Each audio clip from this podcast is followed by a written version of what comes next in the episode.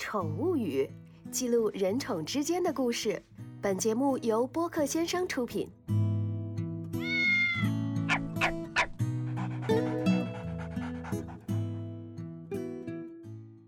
Hello，朋友们好，欢迎收听《宠物语》第二季，我是主持人深深。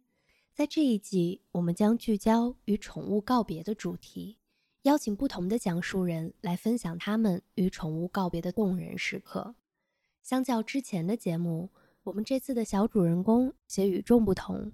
他的嘴巴尖尖的，眼睛总是灵动的四处张望。更重要的是，他有着一对儿忽闪忽闪的翅膀。你猜到是什么了吗？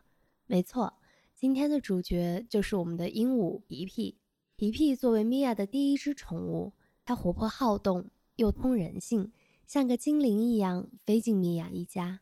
为他们的生活带来一抹亮色。那么今天就让我们来听听皮皮与米娅一家之间的故事吧。我叫米娅，属猴的，年龄嘛，我愿意称之为二十九岁，但其实已经是三十。职业就是普通白领一枚。我个人从小就非常的喜欢宠物，家里面姥姥姥爷、爷爷奶奶这两边都有养猫、养鸟。在我儿时没有养过宠物，因为父母上班比较忙，我上学没有机会去养猫啊、养狗，所以呢，我从小就越是这种没有机会，就越渴望、越向往别人能够养宠物的这个家庭啊，能够有宠物的这个陪伴，就非常的羡慕。我对宠物直到现在依旧是，路边跑过去一条狗。我到驻足去看一看，然后摸一摸，甚至跟狗有个互动，然后跟狗的主人聊聊天儿。我是非常喜欢宠物的。我跟我第一只宠物鹦鹉相遇的时间是在高考那年的暑假，当时呢考完试毕业，跟高中同学一块儿去遛花鸟鱼虫市场。我的这个朋友他自己是一个。奇珍异宠爱好者养了非常多的这个宠物，他可能知道我也非常喜欢，但是一直没有拥有过。当时我在陪他去买一些他的宠物的饲料，他在遛花鸟鱼虫市场的时候，从一个鹦鹉的商店出来之后，拎了一个小笼子，我印象很深，蓝色的小笼子啊，然后里面有一只原始蓝色吧，一个虎皮鹦鹉。那是我们第一次遇见的地方，就是在非常喧嚣的一个花鸟鱼虫市场，一个闷热的下午。当时是我的朋友送给我的，算是给了我一个惊喜吧，一个毕业礼物，就让我好好善待它。然后我就把它拿回家了。也就是说，从笼子也好，或者说这个皮皮的价格来说，我是免费得来的。当时我还了解了一下，反正加在一起，包括笼子，可能也就四五十块钱，搁在现在也就是一杯星巴克的价格吧。我拿到那个鹦鹉之后呢，我先找到我的妈妈，请求她帮我保管一下，放在她的单位。所以说，在当天，其实我与她的这个情感建立这种连接还不那么的紧密，我还没有意识到。在之后的很多年，我会跟他有怎样密切的这个接触和情感的交流，直到后来的相处，我才觉得他真的是我生命中非常难忘的一段回忆。为什么会收到一只鹦鹉作为礼物呢？也许相比起猫猫狗狗，米娅的朋友认为小鸟对于饲养环境并没有太高的要求。不过，米娅并不知道如何去养一只鹦鹉。他把皮皮当作是会飞的小狗，给予了它充分的自由和活动空间，让它能够最大限度地挥动翅膀。皮皮刚来我们家的时候很活泼，它是一个公鹦鹉嘛，就非常的亢奋，表现的对外面的世界非常的好奇。我没有像其他人一样把这个鹦鹉养在鸟笼里，它的那个大鸟笼呢。就相当于咱们的床，只是晚上回笼子里睡个觉，然后白天自己有空的时候，笼门是一直开着的，它随时可以进去吃饭、喝水、吃水果。我把一个笼养鸟养成了一个散养或者说手养的一个状态。其实鹦鹉是分这个笼养鸟和手养鸟两种的。顾名思义，笼养呢就是从小是爸爸妈妈生它，然后再喂它带大的，价格会便宜一些。饲养的这个成本也会比较低，手养鸟呢，就是亲鸟给它生出来之后，可能是零天或者是十几天、一个月，由人亲自呢给它调一些鹦鹉奶粉，然后喂给它，所以说它会比较跟人手很亲，也就是跟人比较亲，价格也会比较高。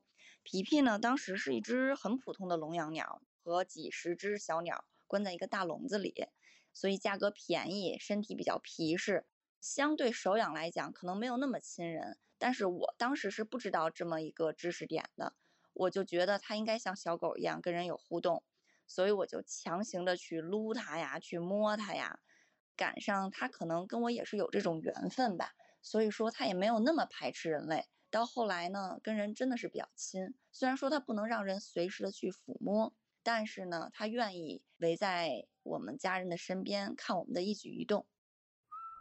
由于之前没有一些饲养的经验，尤其是饲养鹦鹉嘛，我的妈妈担任起这个我们家皮皮的训练官的这个角色，从飞手，啊，也就是说手上放一点绳儿让它飞过来，包括让它比如躺在床上、躺在桌子上，给它的脚上、爪子上架一根笔，训练它就是定住。就比如说犯了错误，它自己知道，让它躺在一个地儿，给它一支笔，然后跟它数三个数。一二三，不让它动，控制住它，训练一下它，看有没有这个服从能力。一般五秒钟甚至十秒钟是可以的，但前提是得看人。它比较听我妈妈的话，在这方面，可能我和我爸爸就是相对比较溺爱它一些，它不太怕我。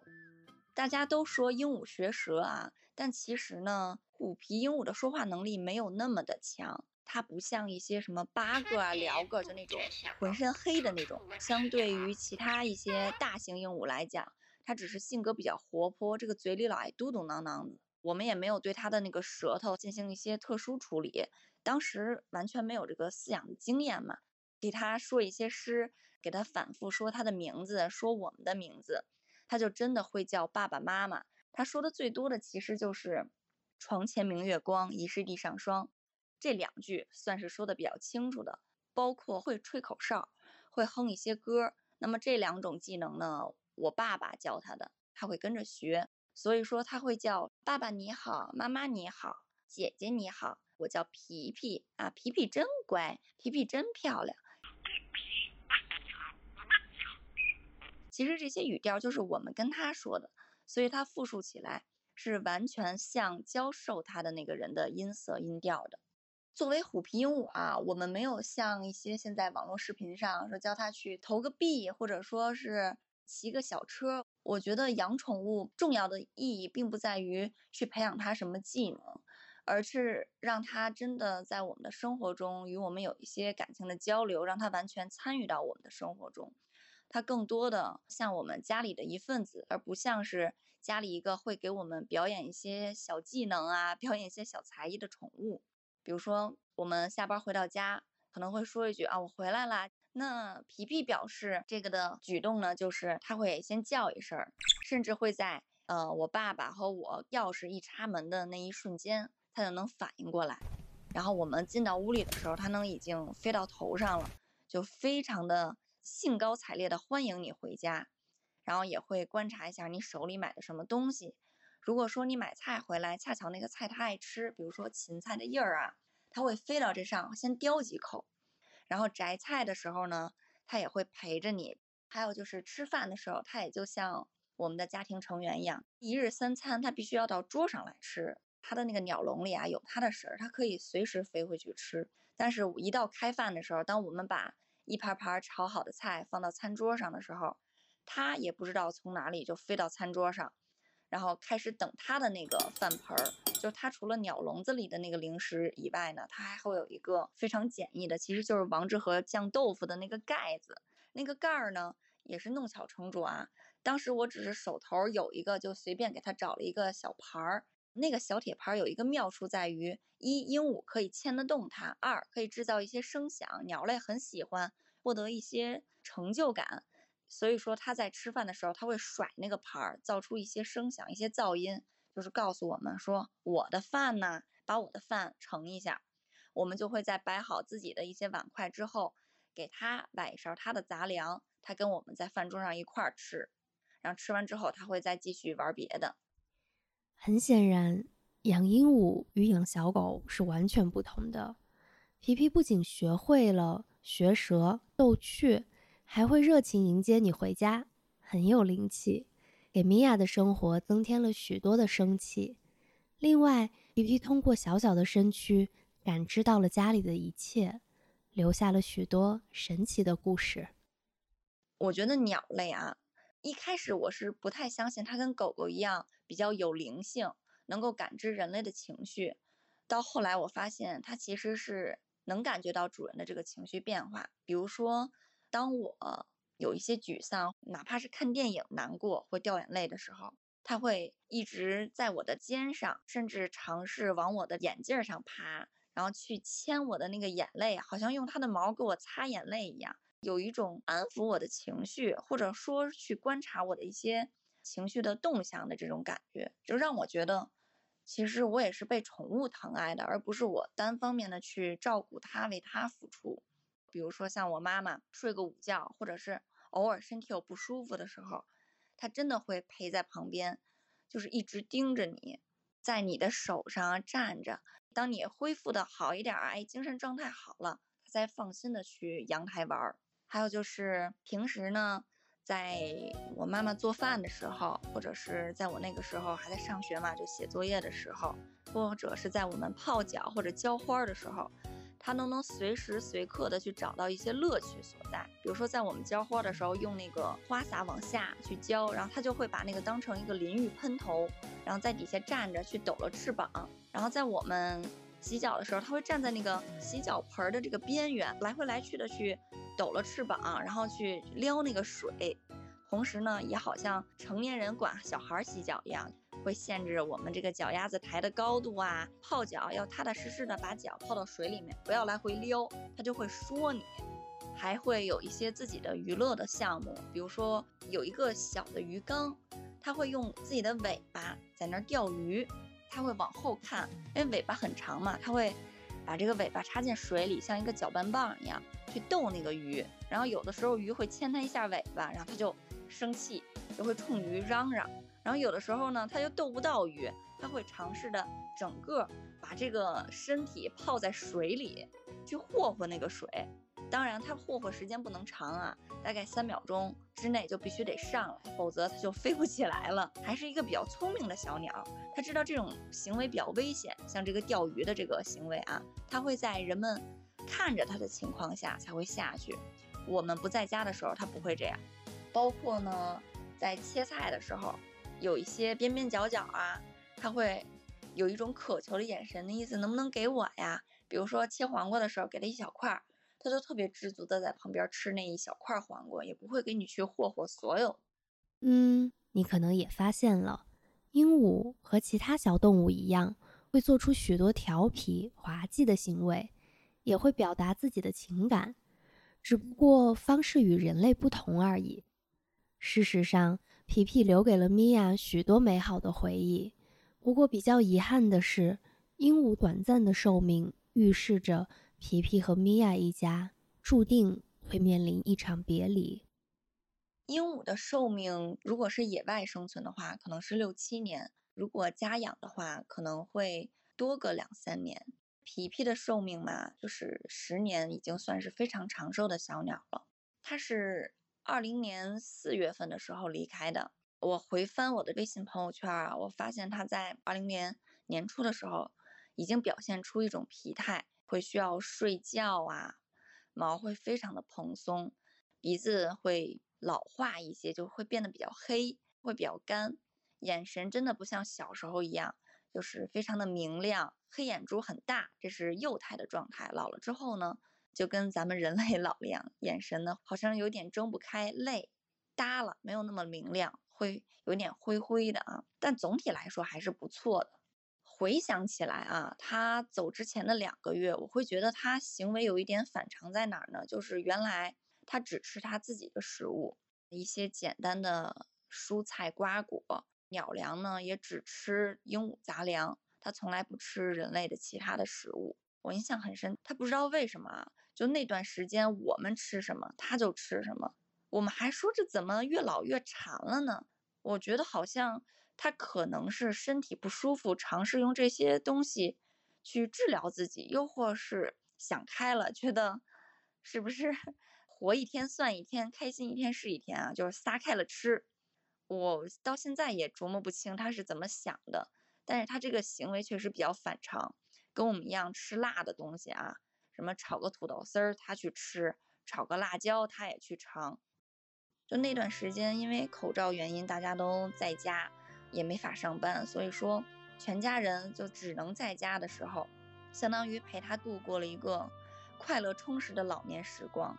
最后的半年吧，我们几乎是全天在家陪着他，可能出去买菜都 都没有办法啊。也是在我正式复工的第一天，在六点五十的时候，妈妈告诉我说，呃。呃，他可能不太行了，然后我还纳闷，就是，哎呀，现在回想一下，我就觉得，怎么那么巧，在那一天，而且说他那个晚上是怎么熬过来的，这个，我我我有点就是好奇啊。但是确实在那天早上，他就，嗯，有点站不住，抓不住杆儿了，然后呢，扑腾了几下，嗯，就在我这个，扑腾了几下，就在我这个，我们我和我爸妈的这个手中。分别跟他告了个别，然后他就闭眼了。哎呀，虽然已经过了这么久，但其实，哎呀，之前觉得没有什么事儿，但是一想起来的时候，还是非常难过。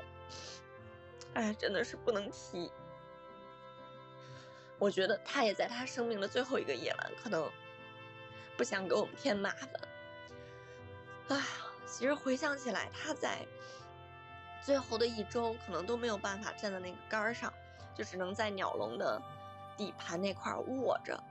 然后他还不停的在白天的时候尝试去钻一些缝隙，就比如说什么，呃，沙发的底下呀，床的底下呀，什么柜子缝儿啊。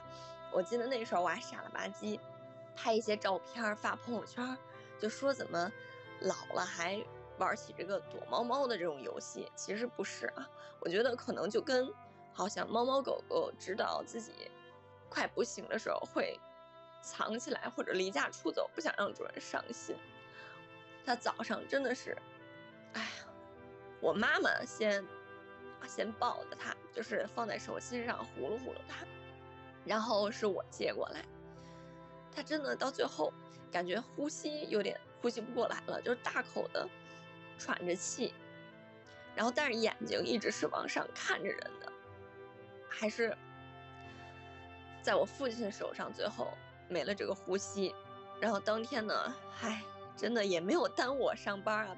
他就很懂事的在早上跟我们告别了之后，然后我们给他收拾了一些他呃生前最爱玩的一些东西啊，一些小玩具，都是一些不值钱的家里的一些。我觉得是一些废物利用的东西啊，一些小瓶盖儿啊，甚至是什么眼药水啊这些比较小巧的东西，给它放进了一个小铁盒子里，然后给它埋在了我们家附近的停车位后面的一棵树下吧。其实从最初的欣喜和兴奋，到逐渐适应，再到把皮皮视为家里的一份子，这么多年的日夜相伴。米娅已经习惯了和皮皮在一起的生活，然而那些我们通常会忽略的平凡瞬间，却像流星一般转瞬消失。人们总是容易把在一起的时间视为理所当然，直到分离之后才发现它的珍贵。而皮皮的离去带走的，不仅是那些美好的日常，还有家里的欢声笑语。在一个礼拜之后吧，我就比较着急买了一个新的虎皮鹦鹉。但是这个虎皮鹦鹉一来呢，反而让我们有了这个对比，会觉得皮皮真的是太聪明懂事儿了。那个鹦鹉还是一个手养鸟，虽然说价格更高，花色更好看，理论上来说也应该会更聪明一些，但是跟我们之间没有建立那种感情的连接，我觉得就是没有缘分。家里呢，很长一段时间都缓不过来那个情绪。其实没有一个宠物能够真的代替它在人们心里的这个地位的，因为我觉得情感是没有办法随意被代替的嘛。虽然宠物的离世让人非常的难过，就感觉像家里少了一口人，但是呢，我们不能因为害怕宠物离开，就不敢与它 开启一段比较快乐的旅程吧。我爸妈反复的说，说以后真的不能养宠物了，太伤心了，太伤感情了。但是呢，我就觉得。慢慢经过了这几年啊，我好像也看淡了一些。我们不能太追求跟任何一段感情或跟人啊、跟宠物一个永恒不变的这种关系和状态，然后只求在过程当中享受当下，珍惜每时每刻。我觉得无愧于自己，这个才是最重要的。我们当然希望有好的结果，我们当然希望它能长长久久的陪伴在我们身边。但是这是不可能的嘛，所以呢，在他在世的这期间，在他能陪伴我们的时候，好好的照顾他，嗯，好好的与他互动，去倾诉，给他也是给我们彼此留下非常难忘的这个回忆。我觉得这个是非常的珍贵的，是多少钱买不来的。在他离开后呢，我觉得家里的这个气氛啊，可以说是非常的这个 沉重。我父母都是非常喜欢宠物，也很重感情的人，所以说那段时间呢，家里的这个气氛啊，情绪也非常的低迷。跟皮皮有关的所有的东西呢，也都不太敢去看、去回忆。比如说啊，皮皮最喜欢的一个东西呢，是六个核桃一个包装袋儿，因为那个包装袋上可能有鲁豫的那个头像在。巧了，他的头像呢。如果说把那个包装袋放在地上，是跟皮皮差不多高的，皮皮把它当成自己的伴侣了。这么一个袋儿，在我们家可以说是放了整整十年。皮皮在家多长时间，那个袋儿就放了多长时间。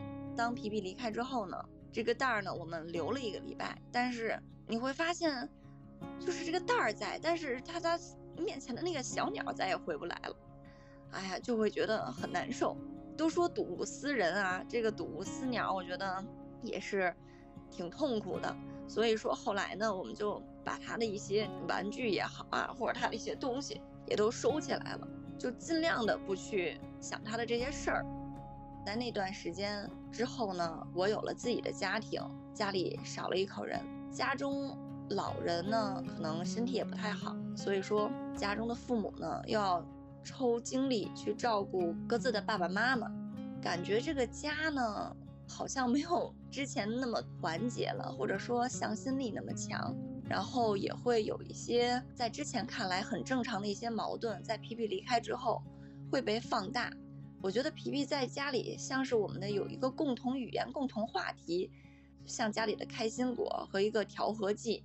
因为他在家，我们会围绕小鸟说一些，比如说皮皮吃饭了没有啊，给皮皮洗个澡，或者一块儿给他收拾一个鸟笼。在过去看来稀松平常，但是在他没了之后，我们会觉得家里好像少了很多比较有爱的一些项目，能让大家聚在一起开心的这些事儿，没有以前那么快乐和谐了。他走了之后，好像我自己也没有那么顺了吧？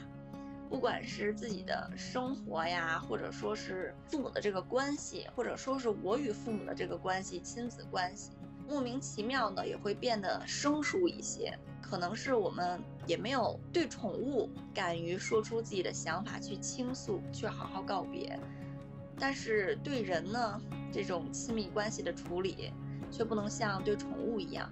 它离开之后，我们家就像被扯断了翅膀，好像飞不起来了。新来的小鸟可以填补日常生活的空白，但无法填补皮皮离开的心灵空虚。皮皮在这个家里住了十年，就像家庭中的调和剂，总能在无形中化解家人的矛盾。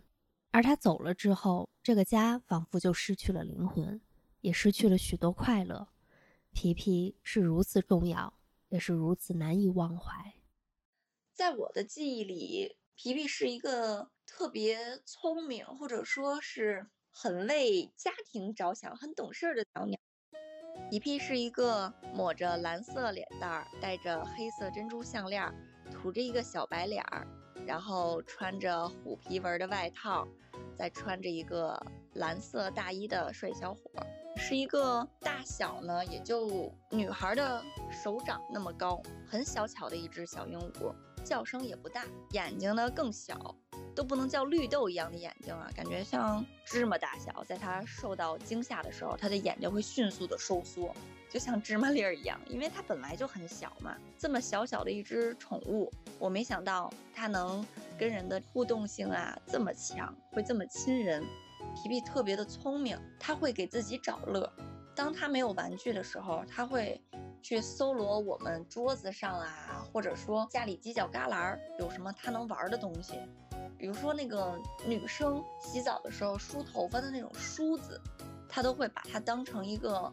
滑板一样在地上去玩儿，他自己的站件儿其实是在众多的衣件中挑了唯一一只跟其他不一样的，那是一个特别老式的塑料的衣件，陪伴了他十年的时光，是一个橘色的，到后来都被晒得有一点发白，都脆掉了。那个衣架呢上面会有那种老式的那种垫肩，那个衣架两边会比较厚宽敞一些，能当一个房檐儿一样。能遮遮阳，跟其他的衣架比，底下呢又有挂钩，它可以去磨嘴呀，可以去啃什么的，就是它很聪明，会找到一个好像设计的比较合理，然后呢颜色又比较鲜亮的这么一个东西。那个衣架后来也是成为它的专属衣架。我们在晾衣服的时候，他会特别关注它那个衣架啊，我们会故意逗它，把那个衣架拿下来，准备要挂衣服，它真的很护。会站在别处凶我们，然后会去剁我们的手，会去通过叫声告诉我们，就警告我们不要去碰它的那个衣架啊，有保护欲。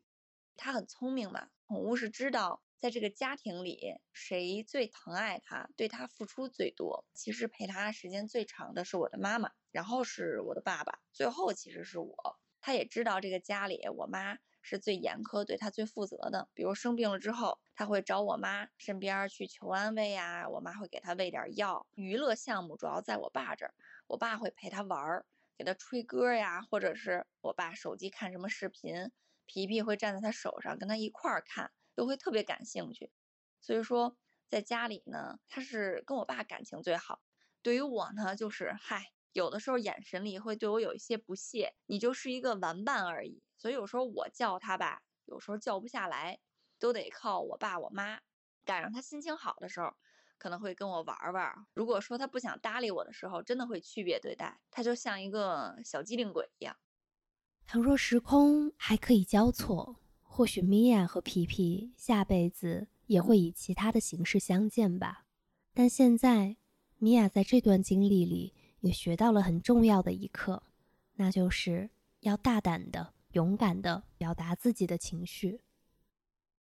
现在回看我养它的这段经历，我觉得更能体会到人对亲密关系的处理能力不一样吧。就为什么有时候说好像愿意养猫养狗的人比养孩子的人多，或者说啊，有些人宁可花精力和时间。在动物身上，在不会说话的一些猫猫狗狗身上、宠物身上，而不愿意去花时间去和周围的人去应酬啊，或跟亲戚一些迎来送往，我觉得就是很简单，就是宠物在用他们的实际行动去表达他们对你的关心、对你的爱。然后我也会从这段关系里学会了一些，要大胆勇敢的表达自己的情绪，无论是对宠物也好，还是说。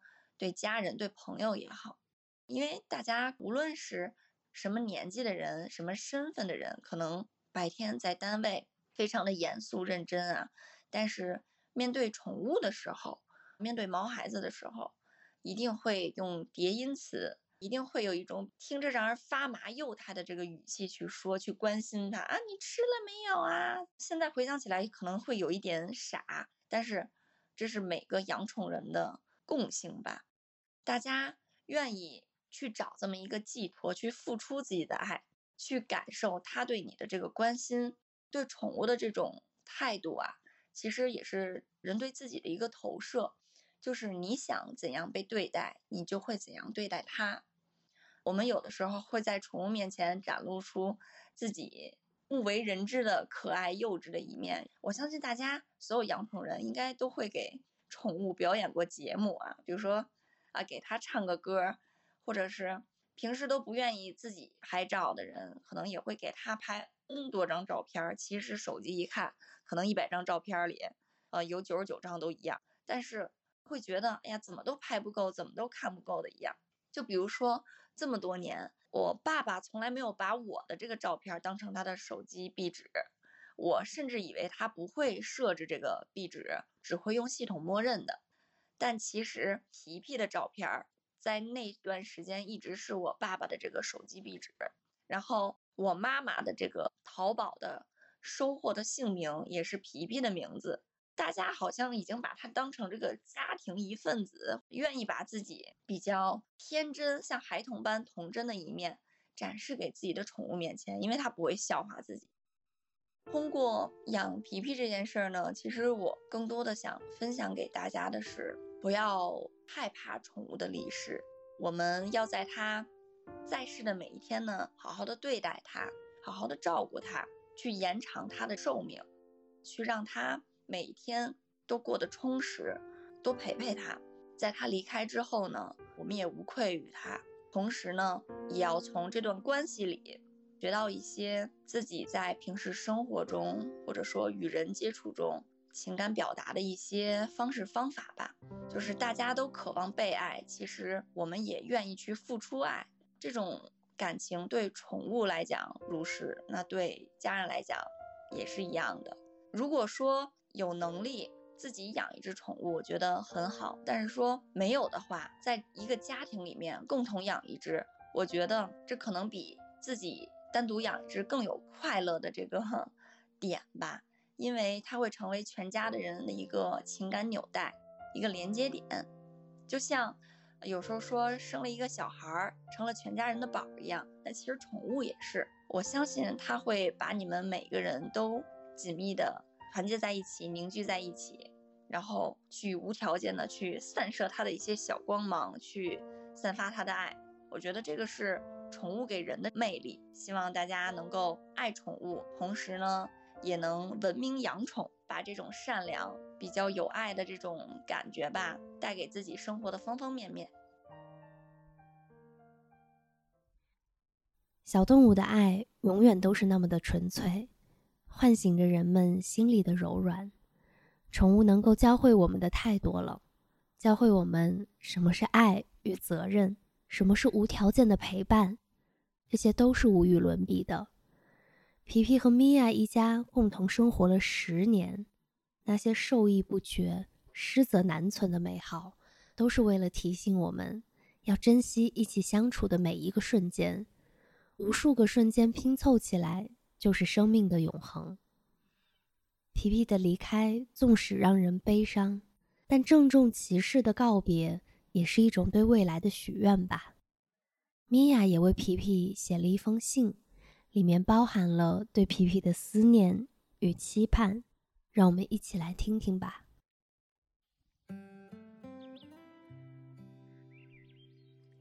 嗨，亲爱的皮皮，周星过得怎么样呢？我很担心有别的鸟欺负你。有网友说，他们去揪星的鹦鹉混过社会，听到我们的故事后变过话了。说会罩着你，那我就安心了。毕竟我都清楚，你呢不过就是窝里横。去姥姥家被小虎皮打到亮肚皮，哀嚎，不敢跟他出现在同一个屋子里。不过你放心，我现在家里招了一个玄凤大哥。姥姥家的兰兰不是他的对手的，去了那儿他们也经常打架，也算给你撑腰了。不知道你有没有遇到心仪的伴侣？劝你正儿八经的谈个恋爱吧，忘了鲁豫。去成个家，当个爸爸。我也知道必须要经历因你离开而非常伤心的日子，但是没有什么过不去的，只不过还是遗憾，美好的时光无法回去，能用来回忆。于我和爸爸妈妈而言，你是阳光，是开心果，亦是家人。感谢缘分让我们相遇，感谢你十年的陪伴，我们永远爱你。你跟着我的时候过得挺快乐的。以后不跟着我了，也一定要快乐。待有缘，我们定能相见。